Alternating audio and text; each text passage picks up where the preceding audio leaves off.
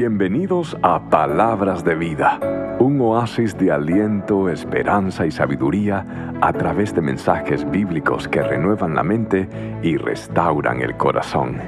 Espero que este mensaje te sea de mucha bendición.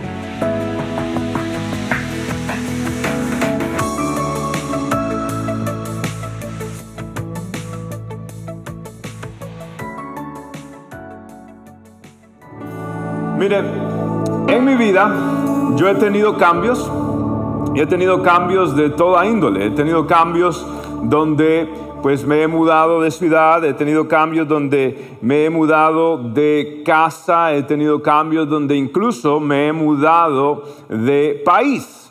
He tenido varios cambios, pero le voy a ser franco, no todos los cambios me han cambiado. No todos los cambios realmente me han cambiado. Sin embargo, he tenido otros cambios que realmente, más que cambiado, me han transformado. Por ejemplo, el día que me convertí en el señor esposo de Mailing Arbolize. Ese día mi vida realmente, más que un cambio, se transformó. Ahora, lo interesante de esto es esto, que nosotros llegamos a una oficina del condado y en esa oficina eh, estaba una señora y nosotros pues llegamos y simplemente nos dieron un miserable papel. Ok, un papel. Ella lo sacó detrás de su eh, vitrina y nos dio el papel y dice, firmen acá. Yo firmé, mi esposa con mano temblorosa firmó y nos quedamos bien decir, ¿qué? Ahora estamos, estamos casados. Increíble, ¿no? Tan sencillo, tan fácil parecía esto.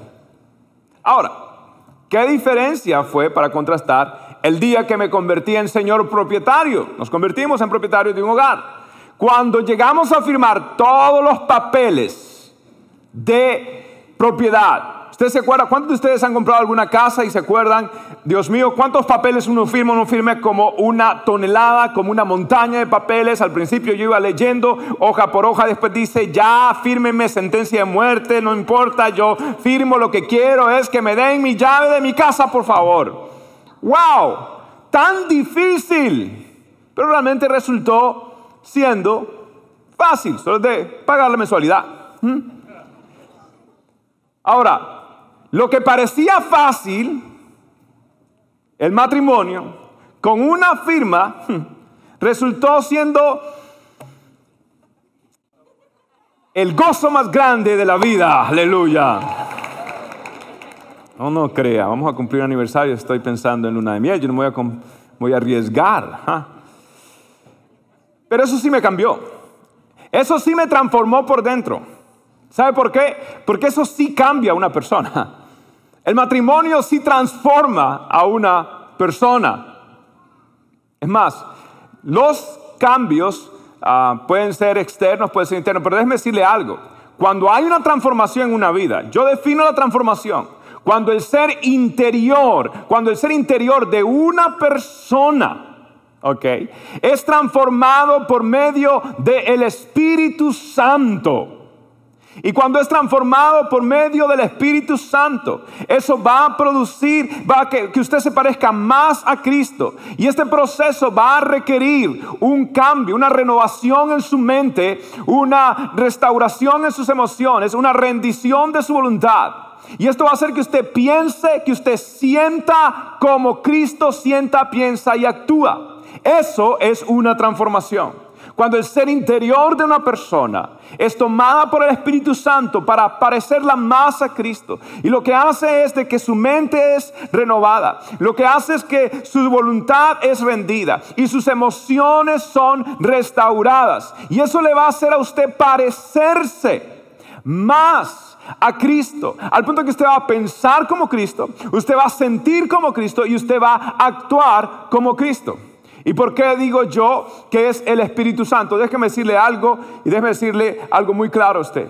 Usted puede intentar cambiar, usted puede tratar de mejorar, pero el único cambio verdadero, real en su vida, solamente lo puede hacer el Espíritu Santo dentro de su corazón. Es cuando el Espíritu de Dios entra en su corazón y verdaderamente cambia su ser interior.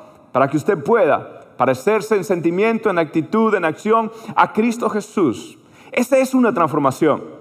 Y Dios va a utilizar todas las circunstancias de su vida para, como un cincel, para ir formando y forjando a Cristo en nosotros, porque Cristo en nosotros es la esperanza de gloria, al punto de que ya no vivo yo, mas Cristo vive en mí.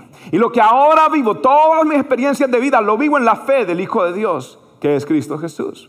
Entonces, esto es para mí una transformación, pero Pablo lo escribe de la siguiente manera en 2 Corintios capítulo 3, versículo 18. Y quiero que participe conmigo y lo lea. Dice, así que todos nosotros, a quienes nos ha sido quitado el velo, podemos ver y reflejar la gloria del Señor. ¿Lo puede leer conmigo, por favor?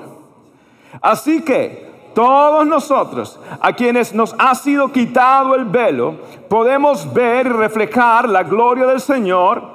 El Señor, quien es el Espíritu, nos hace más y más parecidos a Él a medida que somos transformados a su gloriosa imagen. ¿Cuántos quieren ser transformados por el Señor? Ahora, hay un impedimento según esa escritura. Hay un impedimento que está estorbando la obra de Dios en mi vida y en tu vida. La Biblia le denomina el velo. ¿Y qué es el velo, pastor? El velo es un instrumento de Satanás para que tú permanezcas enseguecido, adormecido e indiferente a los propósitos y al llamado de Dios en tu vida. El velo es un instrumento, es una herramienta de Satanás para que tú puedas permanecer enseguecido, adormecido e indiferente a los propósitos de Dios en tu vida. Déjame decirte algo. Los propósitos de Dios en tu vida son más grandes aún que tus propios sueños. Tus metas y tus sueños se quedan cortos comparado a todo lo grande que Dios quiere hacer en ti. La Biblia dice que cosa que ojo no vio, que oído no escuchó, ni han subido al corazón del hombre, son las cosas que Dios tiene preparado para aquellos que le aman. Dios tiene planes grandes para ti, pero Satanás, Satanás que es astuto, dice, voy a mantenerlo enseguecido, voy a mantenerlo adormecido y voy a mantenerlo indiferente a esos planes. ¿Y cómo lo voy a hacer? Voy a poner sobre él, sobre ella un velo. Y ese velo va a impedir que su visión sea clara, efectiva de lo que Dios quiere hacer en su vida. Es un velo muy sutil. Es algo que usted quizás no se da cuenta cuán profundo o cuánto usted tiene un velo en su vida, en su corazón, en su visión.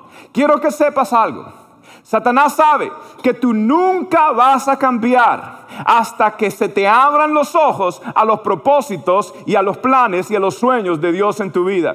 El día que Dios te muestre todo lo que Él va a hacer, las personas que vas a ayudar, el ministerio que vas a tener, las vidas que tú vas a impactar, de esta generación y de la siguiente generación. El día que Dios te muestre todo esto, entonces Satanás dice, no, no, no, yo voy a impedir que él pueda ver esto, voy a, voy a impedir que simplemente vea las redes sociales, que pase su tiempo perdiéndolo en Facebook, en Instagram. Yo quiero entretenerlo, quiero, quiero tenerlo entretenido, adormecido, quiero tenerlo enseguecido y quiero tenerlo indiferente a los propósitos de Dios. Porque si este joven si esta niña, si este padre o si esta madre se le abren los ojos y Dios le dice, oh, voy a usarte para tocar al mundo, voy a usarte para impactar a otros, voy a usarte a ti para tocar a tantas personas, oh, el día que ese cristiano se entere que Dios tiene cosas grandes para él, entonces no, me, va a servir, va a cambiar, va a ser transformado, entonces lo que yo necesito es mantenerlo enseguecido, voy a ponerle un velo sobre su vida. Déjame decirte algo. Iglesia, Dios quiere hacer cosas grandes contigo, maravillosas.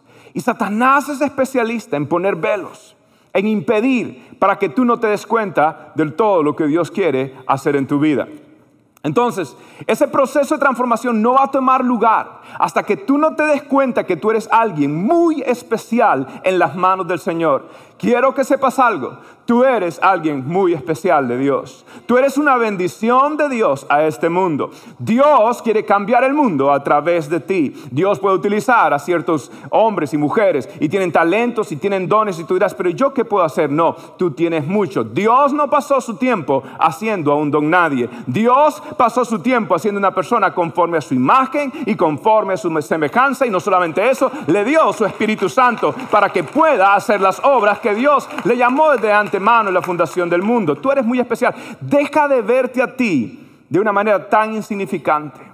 Deja de verte a ti mismo como una persona más que llena un espacio. Deja de verte a ti mismo. Empieza a verte como Dios te ve. Y en el momento que tú te veas como Dios te ve, tú vas a empezar a tomar cambios y vas a, va, a empezar a haber una transformación interna en tu corazón, en tus emociones, en tus actitudes, en tus sentimientos, que van a decir, no, Dios me llamó a cosas grandes y yo no voy a rebajarme en el pecado, no voy a rebajarme en, en lo que otros amigos, en lo que otras personas están haciendo en la crítica, en un pensamiento negativo. Yo no voy a, enlodarme con eso. No, no, no. Yo voy a mirar hacia el cielo. Yo voy a decir, Él me escogió. Su espíritu está sobre mí. Yo soy un ungido del Señor. Él está sobre mí. Su bandera sobre mí es amor. Él me llamó para cosas grandes. Voy a servir al Señor. Voy a servirle a Él. Y no importa lo que el mundo diga, lo que los críticos digan, no importa lo que toda persona se levante en contra. Yo tengo un llamado y voy a caminar y lo voy a cumplir porque fiel es el que lo llamó y fiel es que también lo va a completar. Yo lo creo. Ahora, tienes que empezar a verte a ti como Dios te ve. Tienes que empezar a verte como Dios te ve, según los propósitos y los planes de Dios en tu vida. Ahora Pablo en este texto de Corintios nos da varios llamados que Dios nos está haciendo, varias invitaciones que Dios nos está haciendo y esas invitaciones van a provocar en nosotros transformación. Entonces quiero hablarles de la transformación a través de tres llamados. Cuando uno lee estos textos de Corintios yo veo por lo menos siete llamados, pero hoy solo quiero hablarles a ustedes de tres llamados. El primero es el más básico y elemental de todos, es el llamado a la salvación. ¿Por qué digo esto? Pablo dice en 2 de Corintios 3, 15 y 16, dos versículos antes del que leímos. Dice, hablando a aquellos que leen la ley de Moisés y, están enseguecidos para no ver que Jesucristo es el Mesías. Y Pablo dice de esta manera, tienen el corazón cubierto con qué? Con ese velo tiene el corazón cubierto con ese velo. Pablo dice que a nosotros, que podemos ver y reflejar la gloria de Dios, el velo no nos fue quitado. Pero ellos, versículo 15, tienen el corazón cubierto con qué? Con ese velo. ¿Y qué sucede? Porque tienen ese velo. Dice la Biblia que no comprenden. En cambio, cuando alguien se vuelve al Señor, el velo es quitado. Cuando alguien se vuelve al Señor, el velo es quitado. Pastor, ¿por qué mi marido no cambia? Porque tiene un velo. ¿Por qué mi esposa no cambia? Porque tiene un velo. ¿Por qué mi hijo no cambia? Porque tiene un velo. Es un velo. Y tú, y tú ya le has dicho, mire, cambie. Tú le has dicho, mire, eso no está bien. Tú le has dicho, mire, eso no va para, ah, por buen camino. Tú ya has gastado tu tiempo, ya has gastado tus energías, ya has dicho, ya has advertido. Y como que le entra por un oído y le sale por el otro oído, ¿sí o no? ¿Cuántos de ustedes conocen personas así? Eso, es así. Pero ¿por qué no cambia? ¿Por qué? ¿Sabes por qué? Porque tienen qué? Tienen un velo. Entonces, ¿cuál, ¿qué es lo mejor que tú puedes hacer? ¿Gastar toda tu vida queriendo cambiar a alguien? Te voy a decir lo mejor que tú puedes hacer. Lo mejor que tú puedes hacer es caer de rodillas y decirle, Señor Jesús, por favor, quítale el velo para que pueda ver la visión de, los planes grandes que tú tienes para Él. Señor, ábrele el velo, quítale, Señor, quita esa cortina, córrelo para que Él, para que ella pueda ver las cosas grandes y que no vale la pena caer en pecado, no vale la pena vivir este mundo, este submundo, ah, este mundo ordinario, este mundo de peleas, este mundo bajo, este mundo de pecado, no vale la pena yo fui llamado a las alturas, Señor, y yo te pido que mi persona, mi ser querido, pueda abrir los ojos para poder ver. Ora y dile, Señor, ábrele los ojos y quítale el velo. Y déjame decirte algo, yo sé que Dios va a responder a esa oración porque es una oración de acuerdo a la palabra. ¿Cuántos van a orar para que Dios le quite el velo a alguien? ¿Ok? Y posiblemente sea usted mismo. Antes de decir, oh Señor, quítale el velo, fulanito, fulanito, fulanito. Y dice, oh, ¿y no ves aquella cortina de cine que tienes tú en los ojos, mijo? Primer llamado es la salvación. ¿Cuál es el principio de transformación en esto? El principio de transformación es esto, que toda transformación verdadera, si es verdadera, toda transformación verdadera comienza primero con lo espiritual. La transformación verdadera es la espiritual. En otras palabras, la gente puede tratar de cambiar, la gente puede ir a un club de, ah, no sé, de alcohólicos anónimos y bendito Dios que existen ellos y ayuda mucho. Y pueden tratar de cambiar, pueden ir a una consejería, pueden ir a otra consejería y tratar de cambiar. Pero déjame decirte algo, las personas solo cambian cuando el Espíritu Santo toma un corazón, lo cambia, lo transforma, renueva sus emociones, restaura sus emociones, rinde su voluntad, renueva su mente y esa persona empieza a actuar, a sentir y a pensar como Cristo Jesús es el Espíritu Santo. Mi, abuelita decía, aunque el mono se vista de seda. ¿Qué quiere decir? En otras palabras, usted puede querer cambiar por dentro, pero si usted no cambia por, por fuera, pero usted si no cambia por dentro, usted no va a cambiar, usted no va a ser transformado verdaderamente, pero el Espíritu Santo sí tiene el poder para transformarlo y cambiarlo. Por eso lo que la gente necesita es un encuentro con el poder de Dios a través del Espíritu Santo. Y por eso la serie que trajimos hace poco del Espíritu Santo, necesitamos ese encuentro de poder con el Espíritu Santo. La verdadera transformación siempre es la espiritual. Ahora, hay un segundo llamado que Pablo nos dice en estos versos, más adelante en el capítulo 4, versículo 2. Pablo nos da el segundo llamado, que es el llamado a la santificación. El primero es la salvación, el segundo es la santificación. Pablo dice, versículo 2, por el contrario, léalo conmigo, renunciando a qué? A lo oculto y a qué más? A lo vergonzoso. Y no andamos con engaños, ni falseamos la palabra de Dios, sino que por medio de la manifestación de la verdad nos recomendamos a toda conciencia humana delante de Dios. Pablo es tremendo. Pablo dice, yo, yo sé algo, Dios tiene cosas grandes para mí, pero yo le voy a decir algo, Dios quiere hacer cosas grandes, pero Pablo dice, yo le voy a decir algo, mire, Dios puede utilizar un vaso roto. Dios puede utilizar, es más, ahí mismo en Corintios él dice, Dios ha depositado este tesoro en vasos de qué? De barro. Dios puede utilizar gente quebrada, gente quebrantada, gente herida en proceso de restauración. Dios puede utilizar vasos rotos, pero Dios no va a utilizar a vasos sucios. Pablo está diciendo, no se puede ser espiritualmente efectivo siendo moralmente torcido. No se puede ser espiritualmente efectivo siendo moralmente torcido. No puedes esperar que Dios respalde tu vida cuando hay un pecado oculto. No puedes esperar que Dios bendiga tu vida, tu ministerio, cuando hay cosas que están totalmente moralmente delante de Dios fuera de su palabra. Cuando una, déjame decirte algo, el pecado, el pecado paraliza tu potencial. El pecado paraliza tu potencial. ¿Por qué Satanás quiere hacerte pecar? ¿Sabes por qué? Porque sabe que tú eres un arma poderosa en las manos de un Dios vivo. Tú eres un hombre, una mujer de Dios que puede utilizar Dios para cambiar muchas vidas. Entonces Satanás quiere impedir esto. Satanás está peleando tu futuro y por eso te pone relaciones que quieren tirarte al piso.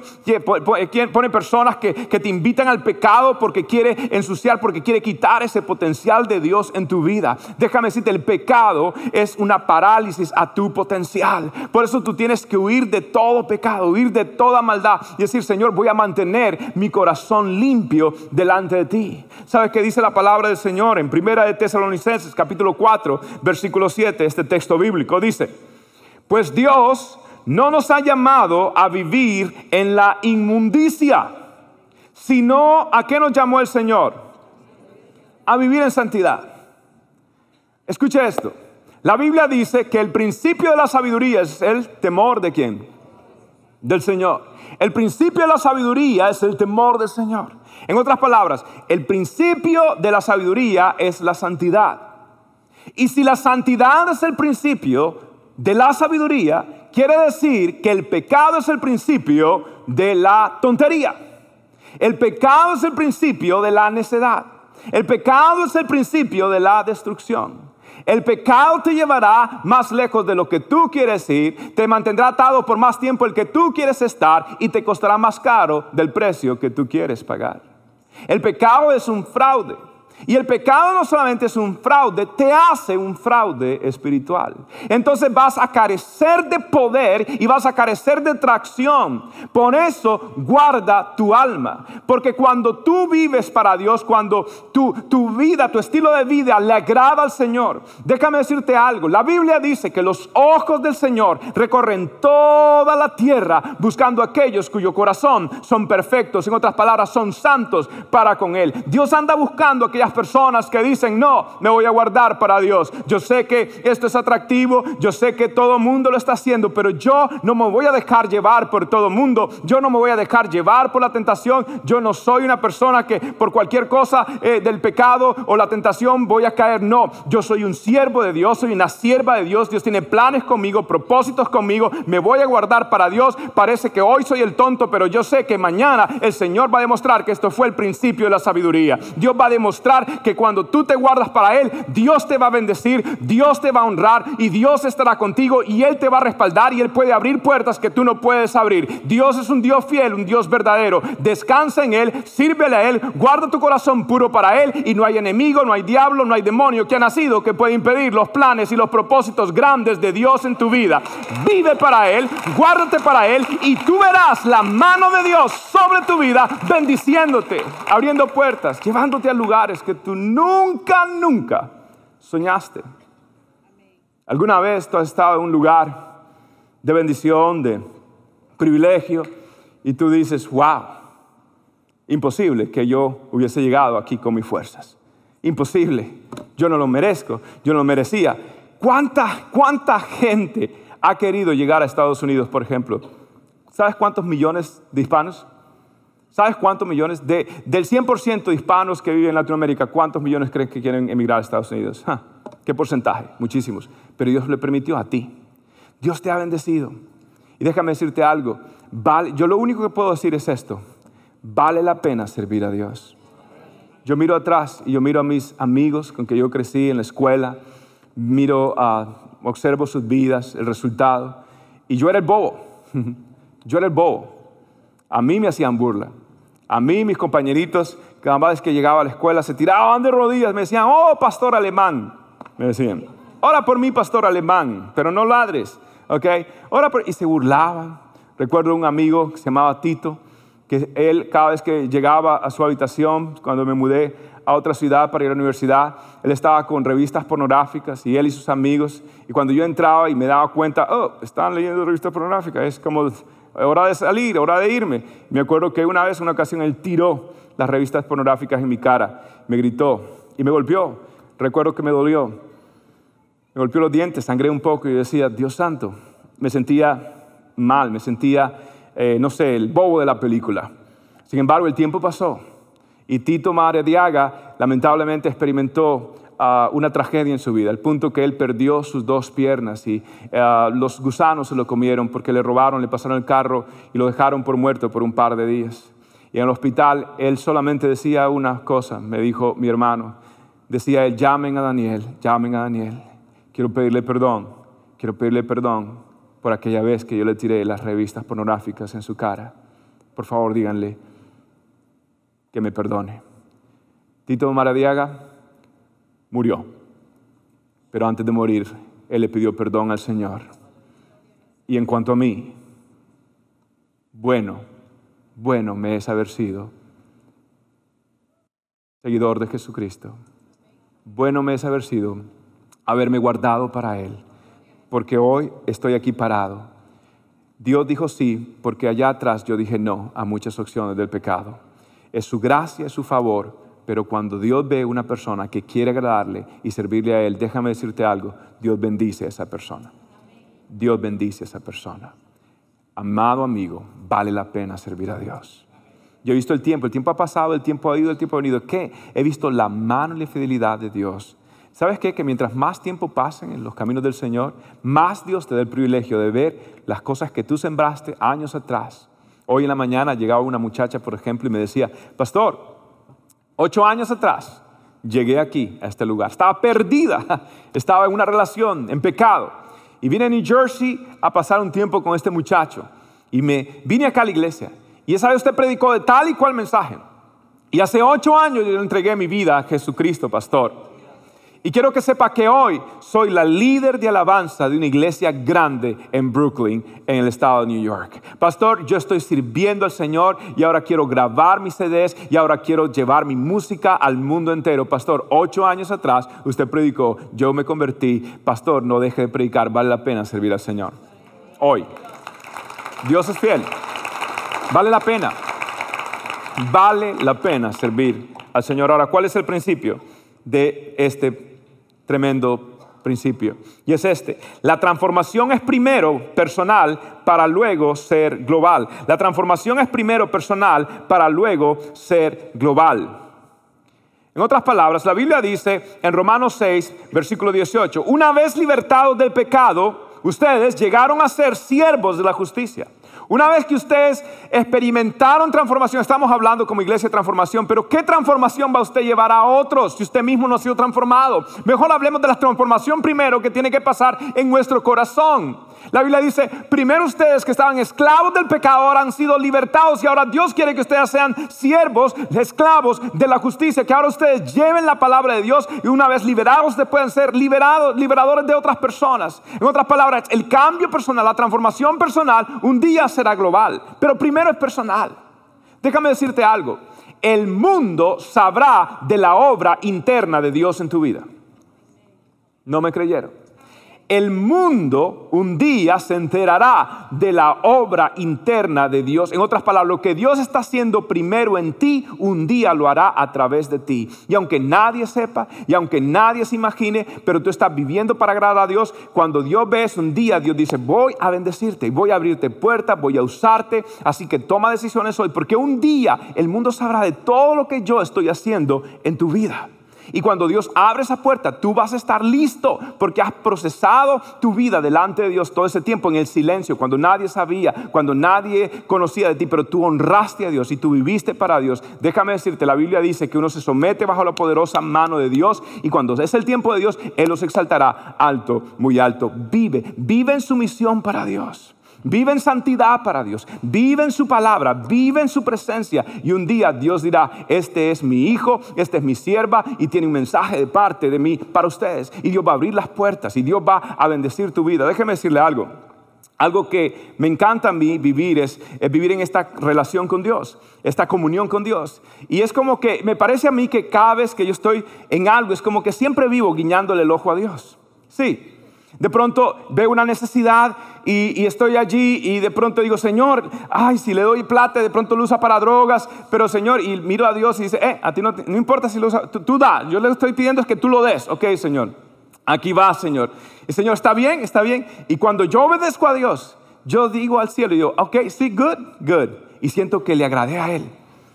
Ah, estoy, estaba, estaban caminando en, las calles de Medellín y, Dios se había glorificado y había, wow, había tremendo. O sea, no le puedo explicar, aquello fue fenomenal. Aquello fue, yo fui decolado y al final Dios fue, Dios acabó. Es más, no, no pudo haber otra sesión después de la que tocaba, porque es que el Espíritu Santo acabó con aquel lugar. Fue tremendo. Yo recuerdo que yo estaba, antes de eso el Señor me llevó por las calles de Medellín y recuerdo que estaba con una muchacha, una indígena, se llama María, y la conocí, le hablé, nos sentamos, compartimos, comimos, hablé a su vida, de su hijo, conocí su historia, hablé con ella, fue maravilloso. Y cuando yo me paré de allí, yo le dije, Señor, ¿te agradó esto? Y otra vez el guiño, sí, sí, ok. Iba caminando y de pronto veo un chico vendiendo lotería. Ok, de pronto veo que se le cae el ticket, unos tickets ah, al piso. Entonces vengo yo, él yo, yo vengo, se los recoge y le digo, Señor, se le cayó, se le cayeron sus tickets de lotería. Me dice, wow, gracias. Aquí nadie me hubiera devuelto a mí los tickets de lotería. Se lo han salido corriendo. Porque hoy se juega el gordo, hoy se juega la, lotería. Así que imagínense, muchas gracias. Le digo, ok. ¿Y por qué, no, por qué usted no se fue? Le digo, porque conozco a Cristo Jesús y Él es mi Dios. Yo no, yo no hago eso. Entonces él salió, se fue. Yo me fui corriendo, caminando. Y él luego viene corriendo y me alcanza otra vez. Me sabe qué? Decidí regalarle los boletos, los tickets de la lotería. Tomen los boletos de la lotería.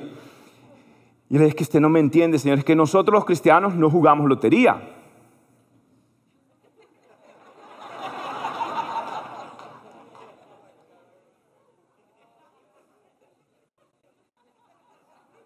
Amén. Le digo, mire, es que yo no dependo, yo no dependo de la, de la suerte, yo dependo del Señor Jesús. Entonces yo no tengo que estar con la lotería, le digo, yo dependo del Señor. Mire, le hablé de Jesucristo, le hablé del Señor, sus ojos se aguaron, fue tremendo, sembré una semilla. Y cuando yo salgo de allí, yo sentí el agrado del Padre. Yo sentí que Dios me guiñó el ojo. Entonces cuando tú estás, y a veces cuando tú estás así, tú vives con Dios, tú vives guiñándole el ojo a Dios. Señor, ¿tú quieres esto? ¿Tú quieres que yo haga esto? ¿Tú quieres que yo te sirva de esta manera? ¿Tú quieres que predique? No donde están los escenarios, las cámaras. No, no, que predique cuando nadie te ve. Predica en las calles y predica el Evangelio de Jesucristo. Déjame decirle, yo quiero ser un cristiano real. Yo no quiero, yo quiero ser real, yo quiero predicar el Evangelio en todo momento y en todo lugar. Entonces, déjeme decirle algo. Y muchas veces viene la tentación. Y la tentación también Dios te está viendo. Y tú estás, ok, Señor, ay, Señor, aquí está el pecado, aquí está la tentación, aquí está la oferta. Pero, Señor, ah, yo, no voy a, yo no voy a mirar eso. Eso no te agrada. Yo no voy a, a, llenar mi vista. La Biblia dice que el que tiene sus ojos contaminados contamina todo su cuerpo. Si tu ojo está limpio, todo tu cuerpo está lleno de luz y tu ojo está en sucio, todo tu cuerpo está en tiniebla. Entonces yo no voy a contaminar. Y tú, y tú dices, Señor, y tú vives guiñándole el ojo a Dios. Déjame decirte algo, cuando tú vives para agradar a Dios, el agrado de Dios está sobre ti. Yo te voy a decir algo, yo lo he visto vez tras vez, Dios te va a bendecir. Recuerdo cuando me paro a, predicar y el Señor se movió tanto y pasa un pastor, dos, dos, pastores, cien pastores, 200, 300, 400, 500, 600, 300. Se empieza a llenar aquel altar de gente tocada, siervos y siervas de Dios de todo el país de Colombia, tocados por el poder de Dios. Déjeme decirle, yo creo que gran parte de esto estuvo es por la gracia de Dios, pero gran parte de esto es por el deseo de agradar a Dios, no cuando la gente te está viendo, aplaudiendo, o hay cámaras o hay lo que sea, sino cuando tú vives para agradar a Dios en lugar secreto. La Biblia dice que cuando tú cierras la puerta y oras a tu Padre que está en lo secreto, tu Padre que está en lo secreto te honrará donde? En público. Así que deja de buscar lo público, empieza a buscar a Dios en el secreto. Y cuando tú buscas a Dios en secreto, Dios no guardará el secreto, Dios va a publicar y Dios va a usar a un hombre, a una mujer que se atreve a buscar su presencia. Déjame decirte, cuando tú buscas a Dios, los demás te van a buscar. Y cuando te busquen, no te robes la gloria, sino di, la gloria es para el Señor, la alabanza es para el Señor. A Él la gloria, el imperio, por los siglos de los siglos. Amén. El tercer y último, el llamado al servicio. El llamado al servicio. ¿Por qué digo esto? Mire lo que Pablo dice en el capítulo 4, versículo 1. Dice, por lo tanto, puesto que por la misericordia de Dios hemos recibido este ministerio, no nos desanimamos. Puesto que por la misericordia de Dios hemos recibido este ministerio, que dice Pablo, no nos desanimamos. Déjeme decirle algo. Un cristiano que no está sirviendo es una contradicción.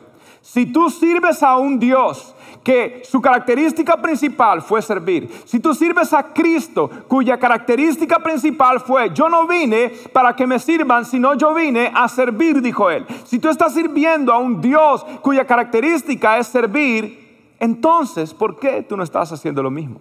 Si tú le estás siguiendo, tú deberías estar sirviendo. Si tú le estás siguiendo, tú deberías estar sirviendo. Tú deberías estar sirviendo al Señor. La gran pregunta que yo tengo en mi corazón es esta. Dios, el día que yo llegue a tu presencia y tú me preguntes a mí, ¿qué hiciste con lo que yo te di? Y el día que tú llegues a la presencia de Dios y Dios te diga, ¿qué hiciste? Así como preguntó por aquellos hombres que tenían talento, ¿qué hiciste con lo que yo te di? ¿Estás tú, mi pregunta es, ¿estás tú sirviendo a Jesucristo hoy? Uno de mis grandes frases y principios es, tengo solo una vida que pronto pasará y solo lo que hice por Dios permanecerá. La vida es corta, la vida es frágil. Mi hijo me decía, papi, el spring break se fue rápido hoy. Qué rápido se fue el spring break. ¿Cuántos están de acuerdo? Increíble. Es más, haga planes. Ya pronto vamos a celebrar la Navidad en el 2015. Ya. Me dice, papi, ¿por qué el tiempo se da tan rápido? Le dije, hijo, no es que el tiempo se está yendo más rápido, es que tú estás creciendo. Y déjame decirte algo, mientras más viejo te pongas, más rápido se va a ir el tiempo. Haz una pausa y piensa, ¿cuántos años tienes hoy? 40, 30, 50, lo que sea. ¿Cuántos años tienes hoy? Mira atrás y te hago una pregunta, ¿se fue rápido el tiempo, sí o no? Pues lo que te queda de tiempo, multiplícalo tres veces a ir más rápido. Y la pregunta que yo tengo para ti, ¿qué habrás hecho tú para el Señor?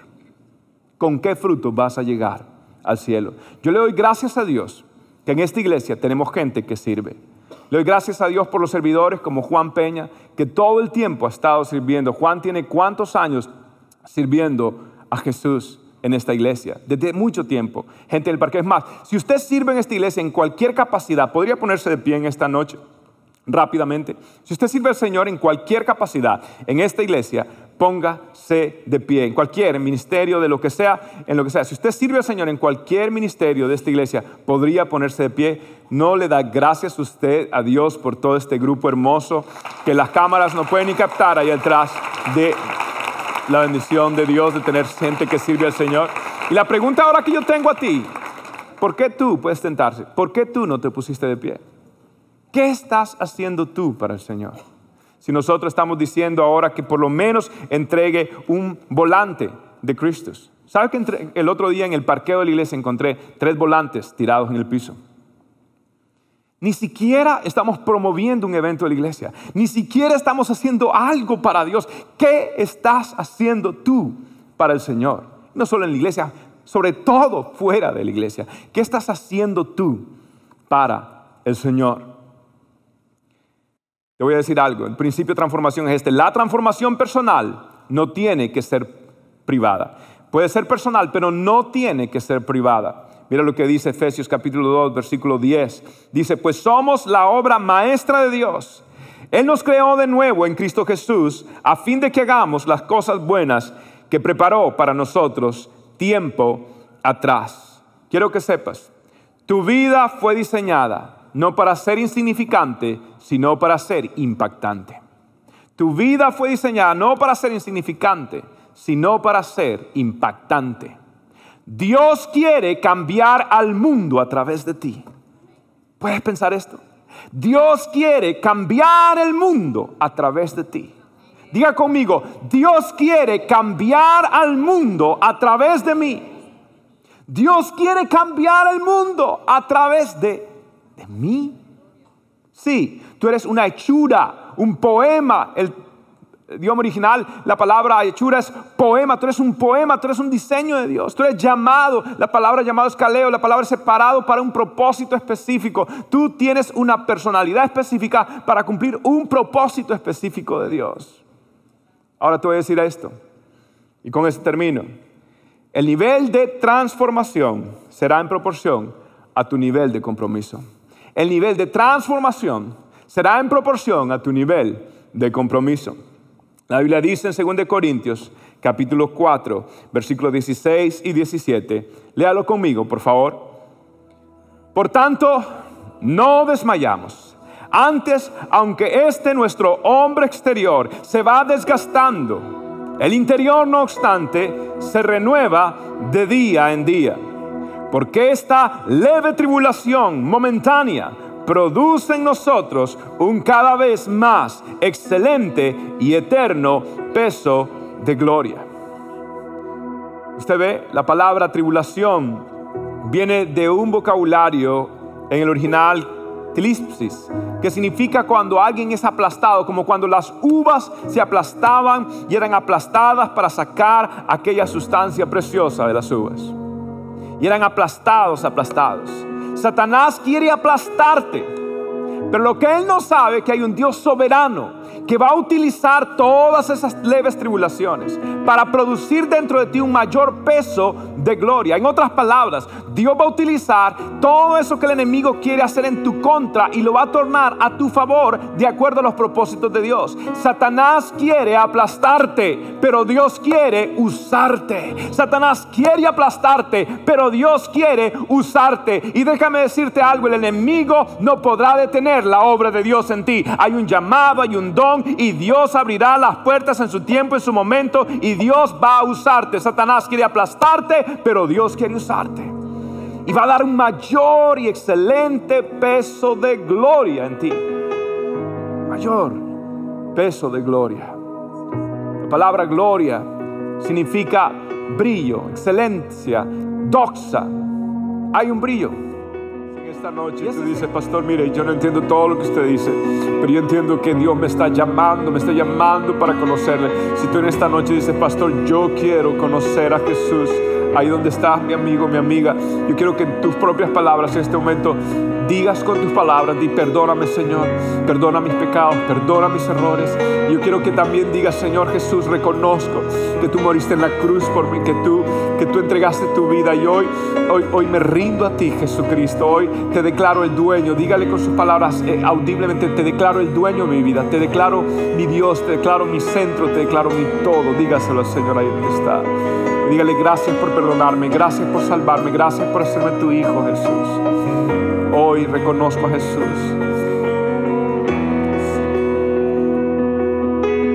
Si usted hizo esa oración como pudo, si usted le dijo eso a Dios como pudo. Gracias por tu sintonía el día de hoy. Espero que puedas atesorar la palabra de Cristo en tu corazón para que puedas acercarte cada día más a Dios. Si este mensaje te es de bendición, compártelo con amigos y seres queridos. Bendiciones.